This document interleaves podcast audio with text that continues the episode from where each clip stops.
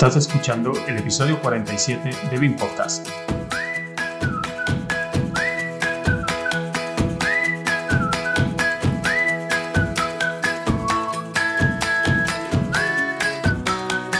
Hoy traemos un episodio cortito y al pie sobre inteligencia artificial.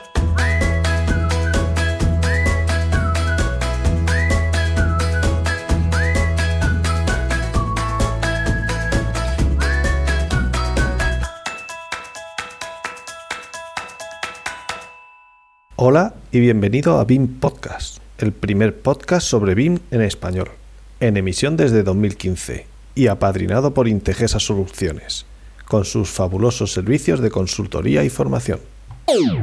Bueno, pues episodio 47 y después de haber hablado con el doctor Miguel Villegas, con el autor eh, Álvaro Fuentes, pues vamos a rematar, vamos a decir, la trilogía sevillana, ¿no, Marco?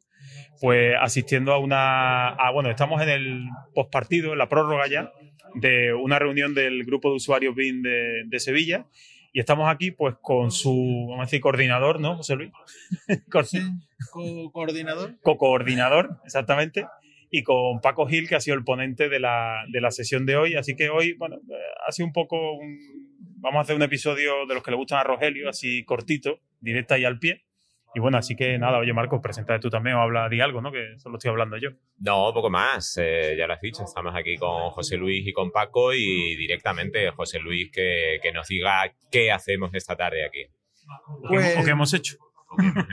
Bueno, pues la idea surgió eh, aprovechando que está ahora mismo este tema tan al dente de la inteligencia artificial, pues decidimos plantear un, una jornada para presentar, como una especie de taller, para presentar un poco estas herramientas y las aplicaciones que tenía. Y pues en este caso invitamos a Paco para que nos presentara una serie de herramientas y que había estado bicheando y nos ha hecho una demostración de las posibilidades que tienen distintas aplicaciones de, de texto, de imágenes y hemos estado nosotros aquí con los ordenadores un poco viendo estas imágenes y esta potencia que tienen estas aplicaciones y la verdad pues hemos pasado un rato muy, bueno y nos hemos quedado pues muy sorprendidos del potencial que tiene esto aplicado en nuestra profesión y, el futuro que tiene esto que, es un, presente ya que tenemos que estar conociendo y manejando en el día a día. Bueno, y entonces pues hemos organizado esta sesión y ha salido muy interesante. No, y además una sesión, yo por dar un poco de contexto, estamos en el, en el Fab Lab de la, de la Escuela de Arquitectura de Sevilla que para que la gente se haga una idea, yo creo que podemos poner pues, alguna fotito, porque nunca hemos puesto fotos en los posts, yo creo que podemos poner una fotito. Y bueno, pues para que os hagáis una idea, los que no habéis estado aquí, es pues un pabellón polideportivo reconvertido en el taller friki o el sueño de cualquier friki. Un salón de juego. Un salón de juego para los frikis, ¿no? Entonces, y bueno, pues la verdad que teníamos aquí unas pocas de mesa, yo creo que habremos sido 15 personas, más o menos, una cosa así la verdad que bien, porque ha venido gente que era la primera vez que venía. nueva que, que, se va acercando al grupo. Frikis viejos como nosotros, bueno, que, ya llevamos más tiempo. Tenemos que estar ahí haciendo masa. y la verdad que ha sido interesante verlo y, no está mal. O sea, ha sido una, una, experiencia. De aquí animamos, que ya hemos hablado en varios podcasts sobre grupos de usuarios. Hicimos también en su momento el primer encuentro de usuarios en Andalucía, también lo retransmitimos. bueno, el de Extremadura, pero también el de Andalucía, el Guminán, también fue el, creo que fue el primer episodio que ha sido en The Road.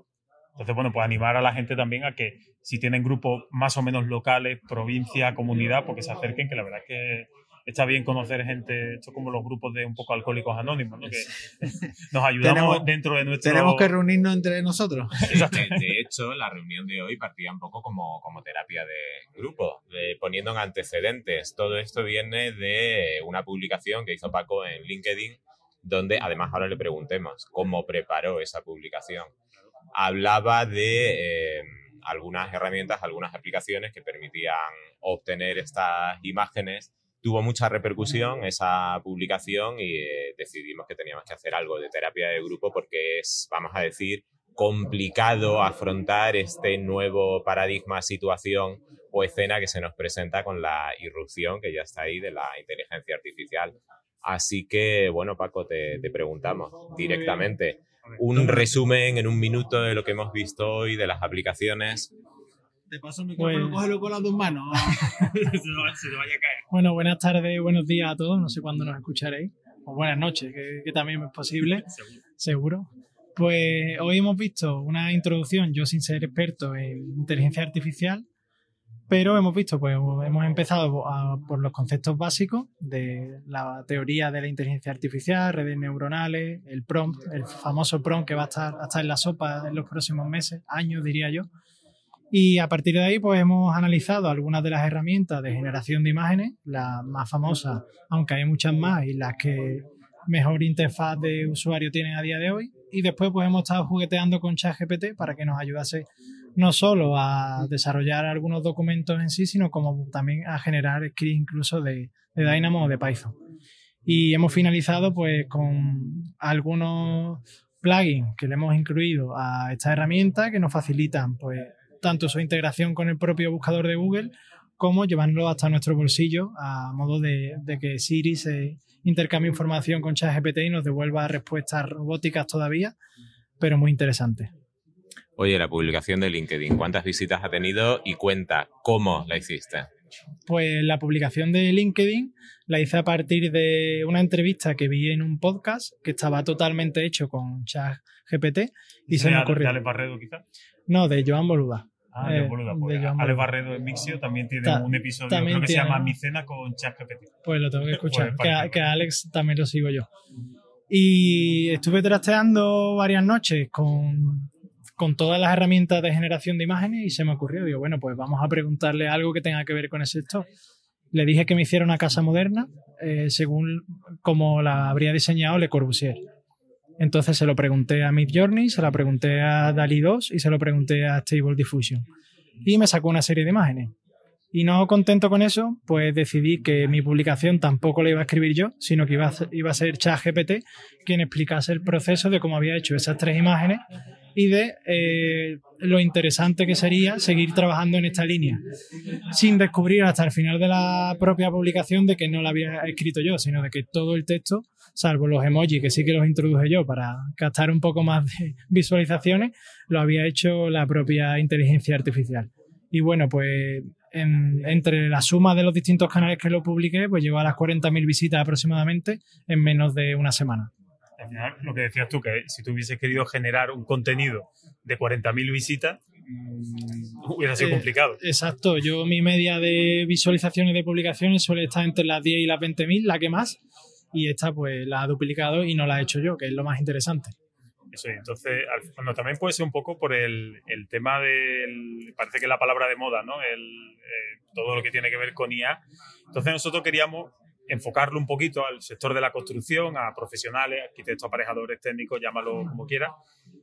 Eh, como teníamos ahí una serie de preguntas, que no sé si las vamos a soltar todas, pero por hacer algo así, eh, cuando viene siempre una disrupción de una tecnología, vamos a decir cambio de posible cambio de paradigma, eh, siempre hay miedos y también hay oportunidades, ¿no? Entonces, te voy a pedir aquí un poco, también se lo voy a pedir a José Luis, así que estate atento algo positivo que le crees que va a tener en el sector este tipo de tecnología y algo, no voy a decir negativo o a lo que tener cuidado, es decir, ojo cuidado, que, puede cambiar, positiva y negativamente. Bueno, en cuanto a positivo, yo creo que las posibilidades son infinitas. O sea, te diría la agilidad con la que podemos redactar un artículo, eh, con la que nos podemos ayudar para generar nuestra propia página web, no sé, para las primeras fases de diseño, unas imágenes conceptuales, todo esto lo podemos hacer de una forma mucho más rápida que lo hacíamos anteriormente.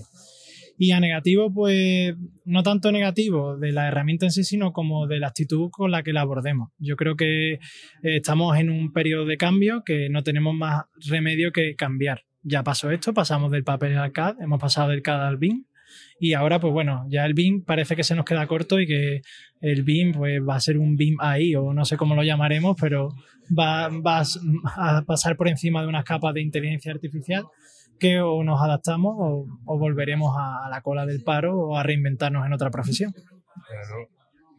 Y José Luis, ¿tú cómo lo ves? Tú que eres un hombre también que le da tu, desde la percepción de, vamos a decir, de negocio, de oportunidades.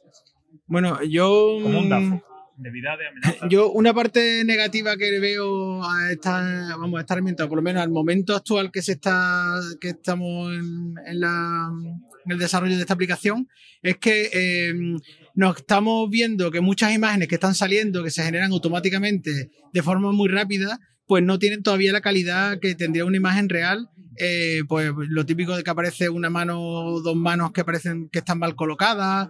Y entonces a mí me recuerda cuando empezamos con el CAD, que mm, al principio del CAD que nos valía cualquier proyecto por hacerlo en CAD, simplemente ya tenía un valor y, yo muchas veces decía, bueno, pero tenemos que llegar al nivel de definición que se llega con el, con el, con la mano, con las, cuando las dibujábamos a mano, ¿no?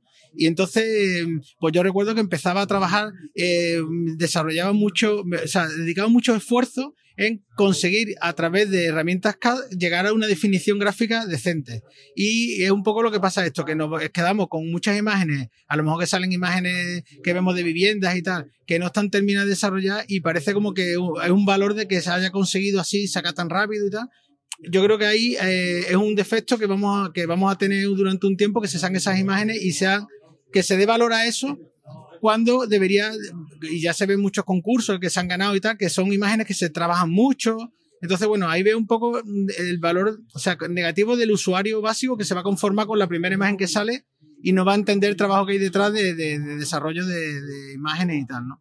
Bueno, en ese, en ese apartado. La parte buena que veo es que mm, nos facilita una herramienta muy rápida para hacer pues, muchas, muchos bocetos de ideas de cara a un arquitecto que presente un proyecto, pues puede hacer un boceto rápido y hacer distintas pruebas de textura, distintas pruebas de iluminación de una imagen. No sé, yo, yo le veo muchas posibilidades a nivel de, de buscar ideas para después desarrollar y trabajarlas y desarrollarlas bien a nivel profesional, pero ese primer encaje, pues hacerlo con una herramienta rápida.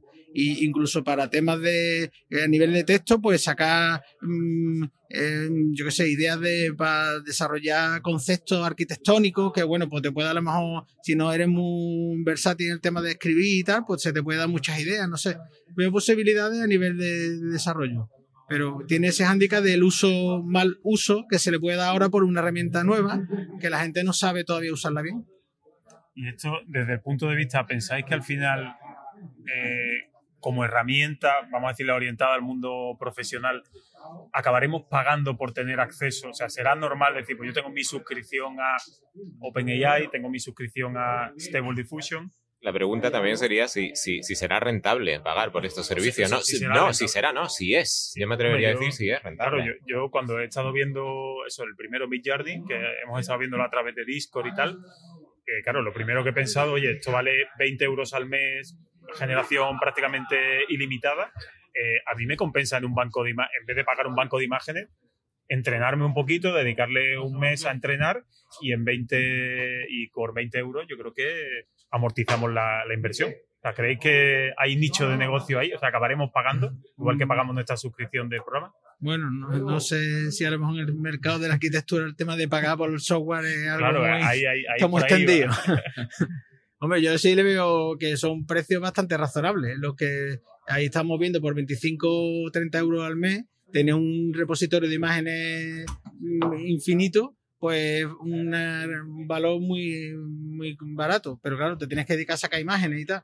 No sé si un estudio de arquitectura le va a interesar pagar por, por esto, pero bueno, eh, todo se tiene que ir desarrollando. Yo creo que... En fases conceptuales, ¿no? Es decir, estoy al principio del proyecto, pues dedico 10, 15, 20, 50 euros. O incluso esas aplicaciones que están saliendo que hacen distribuciones de plantas y que te presentan. Yo creo que, ese, que esa línea sí a lo mejor tiene más interés mm, de cara a hacer Em, bocetos rápidos o encajes rápidos, viabilidades. Y, ahí sí yo le veo que merece la pena un rendimiento muy, muy alto, vamos, por, por estos precios, pero claro. Eso ya cada uno tiene que ir viendo. Bueno, pues dejamos a Paco, que se tiene que ir. Además, nos acaban de apagar aquí el calefactor. En Sevilla, en invierno hace frío, aunque haya por ahí quien no se lo crea. Eh, resumiendo un poco, me atrevería a decir que decías tú antes, Javier, ventajas, inconvenientes. Pues resumiendo en una palabra, yo diría que ventajas es ilusionante. Eh, desventajas eh, es inquietante, quizás. Eh, una última pregunta para Paco. Eh, ¿Cómo cambia la profesión? ¿Cómo cambia el sector AF? ¿Esto va a traer trabajo? ¿Nos va a quitar trabajo? ¿Nos va a obligar a todos a replantearnos nuestro trabajo?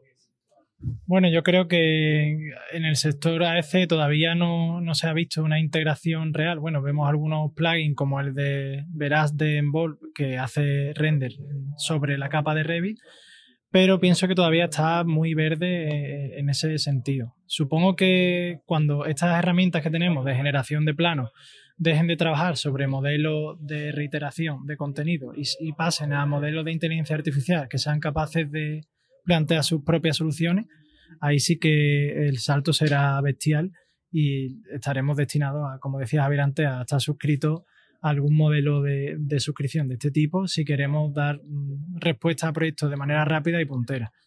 A partir de ahí, pues bueno, yo creo que a día de hoy ya tiene bastante uso, porque yo de hecho lo uso para eso, generación de contenido. Al final, eh, está claro que cualquier arquitecto hoy en día debe de tener presencia en las redes si quiere captar clientes.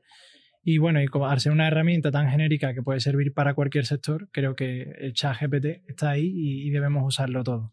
Si de verdad queremos ahorrarnos trabajo. Yo, de hecho, pues ya os digo, la última página web que he diseñado, la mayoría de los textos han salido de ahí, con correcciones por supuesto, pero no es lo mismo abordar un papel en blanco que un papel con ya un texto escrito que corregir. Y yo quería puntualizar una cosa más. Eh, en el tema de, la, de, las herramientas, o sea, las aplicaciones que ya existen, que de modelado, de cálculo de instalaciones, cálculo de estructura, este tipo de herramientas, eh, yo le veo una potencialidad al tema de aplicar inteligencia artificial para resolver muchas ah, cosas que se pueden hacer manualmente, que entienda, por ejemplo, que estamos modelando un pilar y una viga y haga la unión automática y nos facilite a lo mejor sin tener que, tener que estar seleccionando exactamente el movimiento al punto medio de la viga de no sé cuándo, sino que eso son cosas que puede hacer automáticamente o incluso en tema de cálculo de instalaciones que resuelva cosas que son obvias y que hay que modelarle al programa para que lo resuelva, en cambio, una inteligencia artificial lo haría de forma automática y perfectamente, pues yo creo que son una oportunidad que tienen estas, estas aplicaciones para implementar estas herramientas dentro de su programa y sacarle partido de verdad. ¿no? Sí, o que te digan simplemente, oye, acótame este plano de distribución o montame, tengo ya el modelo, montame un 5 a 1, en, uno, en un a 1 las plantas a 1,50 ah. y resáltame tal elemento los sectores de incendio. Algo así que sea, incluso, entre comillas, trivial. Claro, incluso con el concepto, el concepto del prompt que se usa para desarrollar ese modelo, esa imagen, por ejemplo, pues te permite, mm, puedes integrarlo en una herramienta de modelado y, darle instrucciones para que vaya generando cosas del modelo de forma automática y, vayamos afinando el modelo, el prompt cada vez con más detalle y te vaya haciendo mm, el modelado con, con menos necesidad de estar pinchando botones. Y ahora la pregunta, que es lo que un artículo que me enseñaba Marco ayer, ¿no? De, ¿no? ¿Cómo se llamaba el artículo? Lo pondremos de 2015. Eh, de iRevolution. eso, la revolución de, la inteligencia artificial. Wait, but why, de Team Urban. Team Urban, sí. Que bueno, dejaremos el enlace por ahí. Dejaremos el enlace. Y hablaba una cosa que era muy difícil, el los seres humanos tendemos a hacer proyecciones a futuro en base a la tasa, a la tasa de crecimiento, a la tasa de evolución previa, ¿no? Es decir, oye, yo en 10 años he avanzado esto, en los próximos 10 años no nos damos cuenta que somos exponenciales. Entonces la pregunta es, estamos hablando del software de modelado, que si va a cambiar. La cuestión es, ¿seguirán siendo las mismas herramientas o, veremos de aquí a 5 años un montón de actores nuevos en el mercado y todo lo que utilizamos ahora quedará en, en el olvido. ¿Tendrá Autodesk que comprar otro Revit a otra empresa cualquiera, a OpenAI?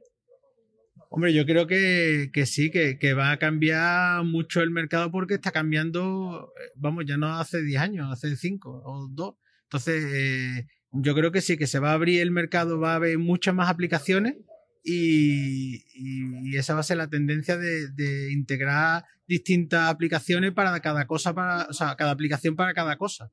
Yo creo que va a ser el futuro por ahí. O por lo menos el de CIPE, seguro. Y que el peso específico de la IA va a ser cada vez más mayor. Podríamos decir que hemos pasado de la prehistoria a la protohistoria. Mm. Estamos todavía en pañales, pero desde luego este es el gran tema del que y estamos aquí en primera línea para verlo desarrollado. grupo usuario. bueno, tema que merecería la dedicación de un episodio convencional de BIM Podcast, ¿no? Así que yo, creo, que, podemos. Yo creo que a, Paco le, podemos tirar aquí el guante helado ahora mismo, porque nos han quitado ya el calefactor, de venirte un día y charlar con nosotros un poquito. A ver, nos lo preparamos un poquito más la, la charla, lo estructuramos un poquito más y a lo mejor le decimos a, a ChatGPT o al que sea que, no, que nos dé la, un poco la pauta. ¿Venimos a venirte o no? Yo creo que sí, que podemos eso, Y, eh, no- y nos buscar, cuenta algo que tú hayas hecho así. yo me- buscar un cuarto integrante en lo que a inteligencia artificial se refiere y que venga también al podcast con nosotros, a ver, Ah, A ver. a ver qué tal se desenvuelve. Pues entonces yo creo que despedimos a Paco, lo dejamos aquí como una previa, ¿no? Y en futuros episodios, no sé si será el 48, el 49, el 50, ya veremos. Como somos de periodicidad variable. Pues- Los números son serios. Sí, pero también es verdad, sí. Lo que no sabemos es si el siguiente será el mes que viene o dentro del año que viene. El número sí. Ahí lleva razón. Y nada, muchas gracias. Bueno, a- muchas gracias a a y a dos, José Luis. Gracias a vosotros. A ustedes. No podíamos evitar, claro, en este. repite, repite, porque creo que. Dale ahora. Es que le he dado tarde, creo. no podíamos evitar en este episodio, claro, eh, tantear a Chat GPT y eh, le hemos pedido que nos ayude en la redacción del guion y que redactase algunas preguntas interesantes. Lo ha hecho, con lo cual en el siguiente paso no hemos podido evitar quedarnos ahí y le hemos pedido también que nos dé respuestas a esas preguntas que él mismo formulaba. Así que pasamos a leerla directamente. Eh, le habíamos pedido cinco y esto es lo que nos dice ChatGPT. La inteligencia artificial podría ayudar a automatizar el proceso de diseño y planificación, lo que permitiría generar alternativas de diseño más rápidamente y reducir errores. Podría ayudar también a mejorar la eficiencia y productividad en la construcción mediante la automatización de tareas y optimización de procesos. Preguntábamos también qué desafíos podía encontrar y dice que esos desafíos incluyen la falta de confianza en la tecnología, la falta de personal capacitado y la seguridad de los datos, lo cual pues tiene mucho que ver con todo lo que hablábamos antes con José Luis y Paco. Eh, nos indica también que la inteligencia artificial podría reemplazar algunas tareas manuales y requerir nuevas habilidades para el personal de la construcción y que finalmente podría ayudar a detectar problemas y mejorar la calidad y seguridad en la construcción mediante el monitoreo constante y la identificación temprana de problemas. De estas cinco, paso aquí en el teléfono a leer otra captura que tenemos por aquí, le hemos pedido que nos desarrolle la 3 y que mencione algunos desafíos que podrían presentarse al implementar la inteligencia artificial en proyectos de construcción. Eh, nos dice cerveza, que, favor, en primer lugar, cerveza. sí, Disculpa. una cervecita, falta de confianza en la tecnología. Nos explica ChatGPT que aunque la inteligencia artificial está ganando popularidad en la industria de la construcción, aún hay desconfianza en su capacidad para reemplazar completamente a los humanos o para tomar decisiones precisas. Y que por tanto es importante que las empresas trabajen para desarrollar soluciones que sean confiables y precisas, para ganar la confianza de los usuarios. Con respecto a la falta de personal, nos indica que la inteligencia artificial requiere un personal capacitado para implementar y mantener la tecnología y que por tanto es importante que las empresas inviertan en la capacitación de su personal para asegurar que tengan las habilidades necesarias para trabajar con esta tecnología. Y eh, señala también la cuestión de la seguridad de los datos. La inteligencia artificial se basa en grandes cantidades de datos para aprender y mejorar y que por tanto es importante asegurar la seguridad de esos datos para evitar problemas de privacidad o interrupciones en el funcionamiento.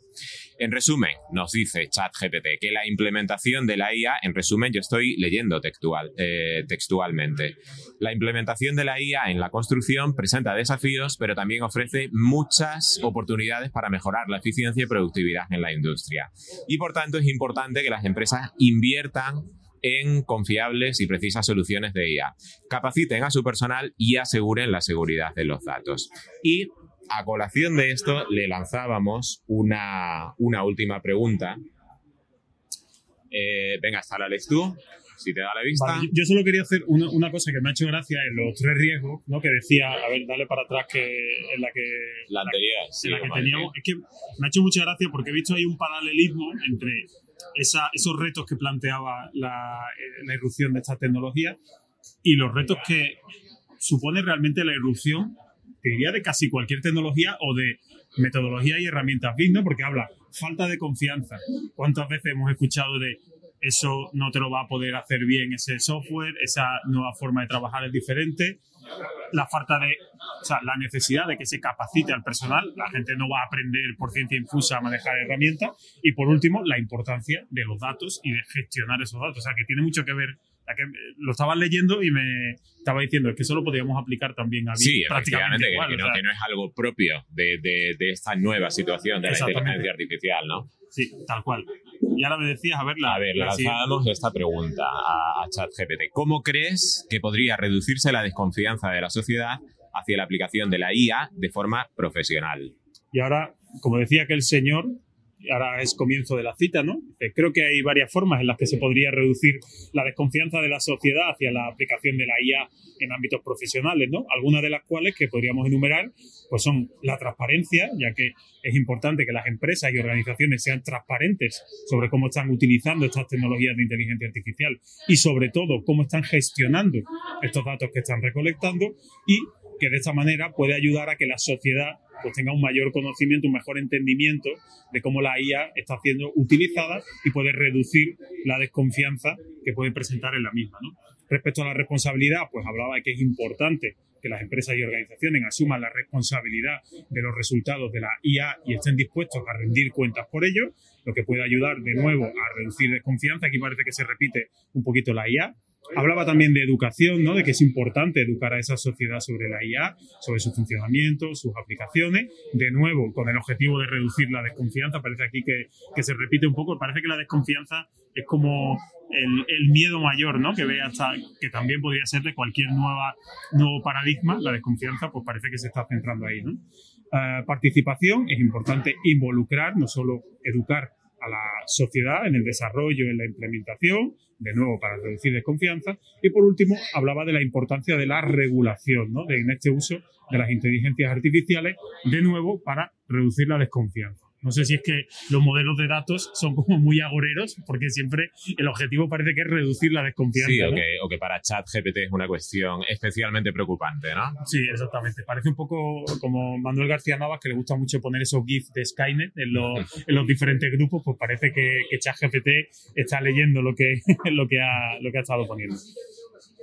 Y bueno, pues al final acaba realmente con un párrafo resumen que dice que precisamente es importante tener en cuenta que la reducción de la desconfianza hacia la IA es un proceso continuo y que implica una combinación de esfuerzos de educación, transparencia, regulación y participación de la sociedad y las empresas. Es decir, te marca un resumen hilando los cinco puntos que ha venido anteriormente.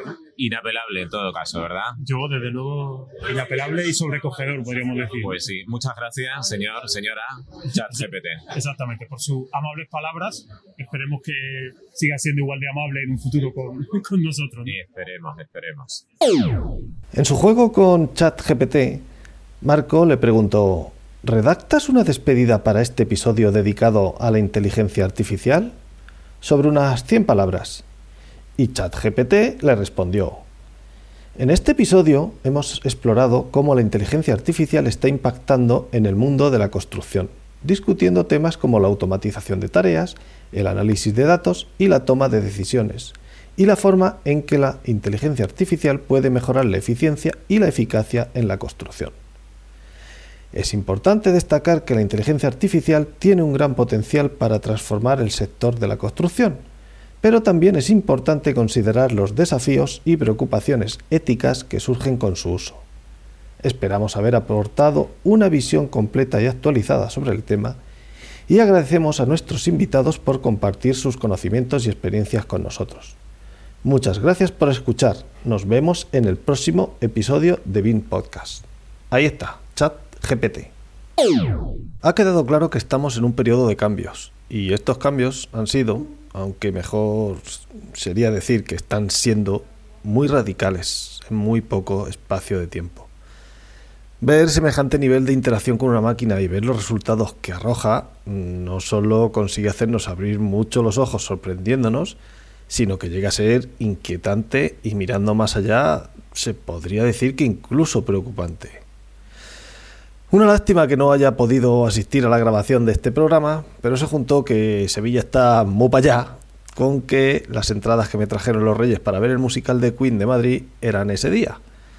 Musical que obviamente ganó la decisión y cuyo argumento me va a servir para realizar mi pequeña aportación sin hacer spoiler. El hilo conductor del musical se desarrolla en un futuro mundo distópico en el que toda la música es igual, hecha por máquinas y sin muestras de originalidad. Vale, los resultados que ofrecen las inteligencias artificiales dan variedad y originalidad. Pero sí hay una cualidad común en el musical y en los resultados de las inteligencias artificiales. La falta de sentimiento, de corazón y de alma de cualquier creación. En nuestra profesión, que tiene una base muy grande de diseño, de creatividad, este tiene que tener ese sentimiento. Los resultados que os dejamos en las notas, independientemente de si sabes o no que estén realizados con inteligencia artificial, pueden verse que son fríos, que les falta algo. Al menos eso es lo que me transmiten a mí. Lo mismo ocurre con la música del musical. No se pueden comparar los temas de Queen con música enlatada. Hasta la música que hacía un pingüino en una, un pingüino en mi ascensor con un puto Casiotone tenía más sentimiento que cualquier reggaetón que se haga actualmente, por mucho éxito que tenga. Ahí lo tienes. Si lo escuchas ahora mismo, te hace moverte.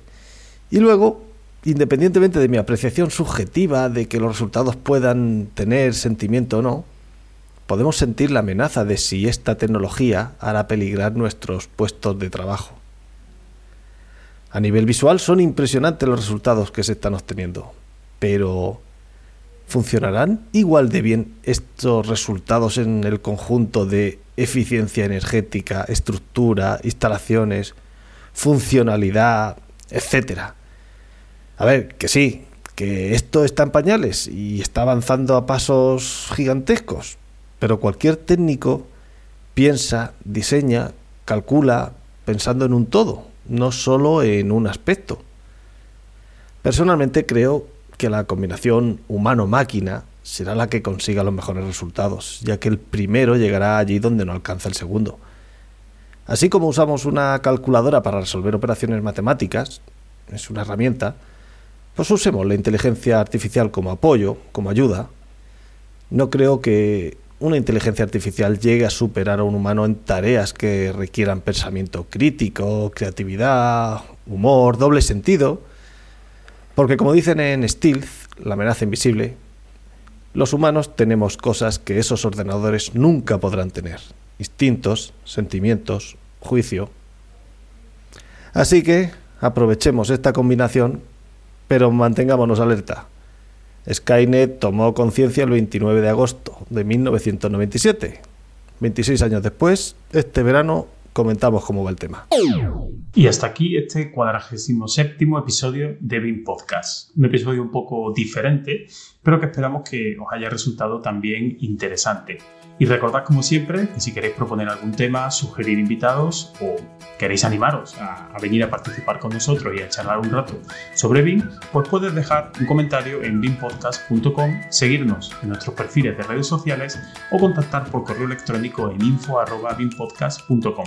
Encontrarás todos los enlaces que hemos ido mencionando en el programa y las notas que acompañan este episodio y recordarte como siempre que puedes suscribirte al podcast a través de las principales plataformas de podcast o seguir las instrucciones que aparecen en la web bimpodcast.com barra suscripción.